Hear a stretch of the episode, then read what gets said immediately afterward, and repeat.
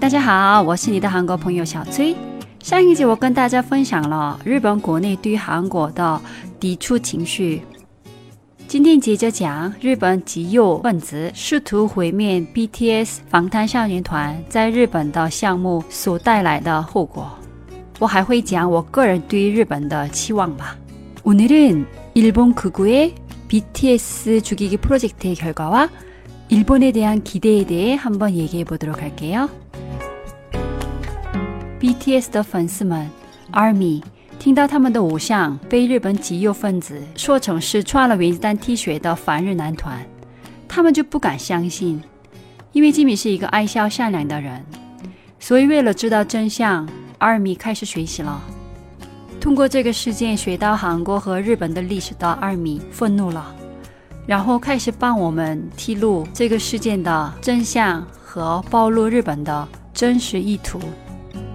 连韩国自己都没做到的事情，ARMY 主动开始在各种各样的社交媒体上证明给全世界的人看，日本极右分子还是低估了 BTS 的影响力。通过基敏的 T 恤，全世界很多人开始慢慢了解日本在第二次世界大战期间联合纳粹。全世界的很多人都知道纳粹是穷凶极恶。他们开始了解南京大屠杀、日本三菱等的这些战犯企业强制征用劳动力、七三幺部队的活体实验、慰安妇为了只是好玩随便杀人的罪行都暴露出来了。你们知道日本对这些事件是怎么说的吗？南京大屠杀的话，日本极右直接就不认这个事件，他们说没有发生过这种事情。一部分的日本人的话说，确实发生过这个事件，但没有像我们说的那么夸张，而且这只是战争中不可避免的事件，所以他们叫南京事件，不叫南京大屠杀。七三幺部队活体实验的话，日本认可以前就有这个部队，但是他们说没有证据做了这种活体实验。慰安妇的话。他们说，这就是那些小姑娘为了赚钱主动做的事情，真的没话说了啊！而且最重要的是，日本到现在都还没正式道歉过。你们知道战犯旗吗？战犯旗是象征战犯国家的旗帜，全世界最有名的战犯旗就是纳粹的，但日本也有他们的战犯旗。叫旭日旗，现在法律上就不允许使用纳粹旗帜，但日本的自卫队还在用着旭日旗啊，真的太不可思议了！全世界还有很多人不知道旭日旗代表着是什么。以前外国明星还有一些韩国明星也有没有这个意识，也出现过穿着带旭日旗纹路的衣服，所以被批评的事件。我不觉得他们同意旭日旗的意义，只是他们不知道那个纹路代表的是什么。除了我们自己不穿或者不使用有旭日旗纹路的任何东西以外，如果你看到你的外国朋友穿着旭日旗纹路的衣服，你可以跟他们讲一讲旭日旗的意义。通过 ARMY，我也第一次知道甲壳虫也被日本极右分子侮辱了。日本极右分子跟甲壳虫乐队说：“如果你们想来日本演出，你们要去参拜靖国神社。参拜靖国神社是什么意思？你们应该知道吧？靖国神社就是埋着第二次世界大战的穷凶极恶的十四个人尸体的地方。让甲壳虫去参拜靖国神社，疯了吧？”这些人对 BTS 吉米说要道歉啊，真的没话说了。上一集我跟你们讲过的，在广岛去世的韩国的王子，他也埋葬在靖国神社。虽然他也做了独立运动，他去世的时候是日本军人的身份，因为那个时候韩国的王族都要当日本的兵，所以日本。不把他的骨灰还给我们，他还跟日本战犯放在一起。他的灵魂怎么能得到解脱啊？全世界的 Army 说要道歉的不是吉民，而是日本。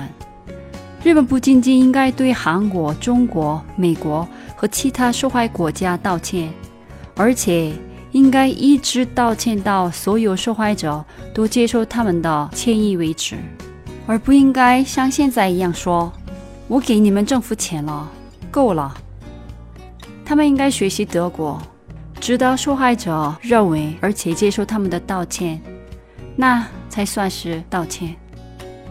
战争的受害者说。我们也想原谅，但没人跟我们道歉，那要原谅谁呢？但我对日本还是有期望的。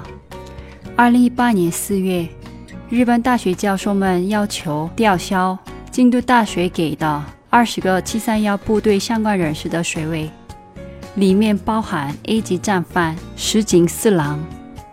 而且，二零一八年韩国光复节上映的一部韩国电影。讲的就是对抗反韩有心的日本人的故事，叫《Counters》，让我又看到了希望。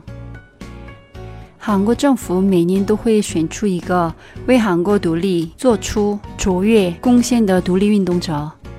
二零一八年被选出来的就是一位日本女性，叫金子文子，她就是韩国独立运动者朴烈的日本老婆。二零一七年有一部关于她的电影叫《朴烈》，他们两口子就是为了抗日运动，最后在监狱里去世了。这次基民被日本极右分子攻击的时候，保护基民的也是日本的 army。日本媒体写了访谈相关的不对的消息，日本 army 要求更正报道，那些媒体最后更正了报道。我并不是说所有日本人都不好，我说的是日本极右分子和一些政治家坏，还有一些不懂历史也不想去学了解历史的普通老百姓也有问题。我相信在日本有正能量的人会越来越多，但我们不能完全放心。我们知道德国的真诚道歉，但。CNN 报道了，在德国，十八岁到三十四岁的成人里，百分之四十的人他们就不了解犹太人大屠杀。学生之间，犹太人变成了一句骂人的单词。一七年在柏林反犹太人的事件达到了九百四十七件，跟一六年比增加了百分之六十。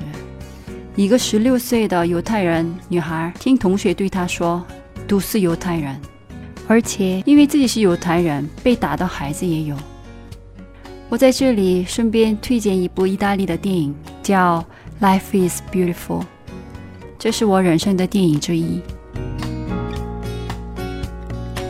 一三年的韩国光复节，BTS 防弹的领队 RM，他在社交媒体上写了一句话。忘记历史的民族就没有未来。今天我们要感谢为我们国家独立奋斗的前辈。一八年，日本极右分子又攻击说，防弹的 RM 也是反日歌手。到底反日是什么呢？感谢为自己国家独立做出贡献的人就反日？如果 RM 是反日的话，他还会写一首歌《Tokyo》东京吗？国家并不重要，重要的是你有什么样的价值观。有同样的价值观的人群，就会变成一个团体。我相信听我的节目的你，你就是有正能量的人。还有，我在这里想跟大家提一个小建议：如果你身边有日本留学生，我希望你们对他们好。来中国学的留学生，大部分都是对中国有好感，或者起码因为历史感到内疚的日本人。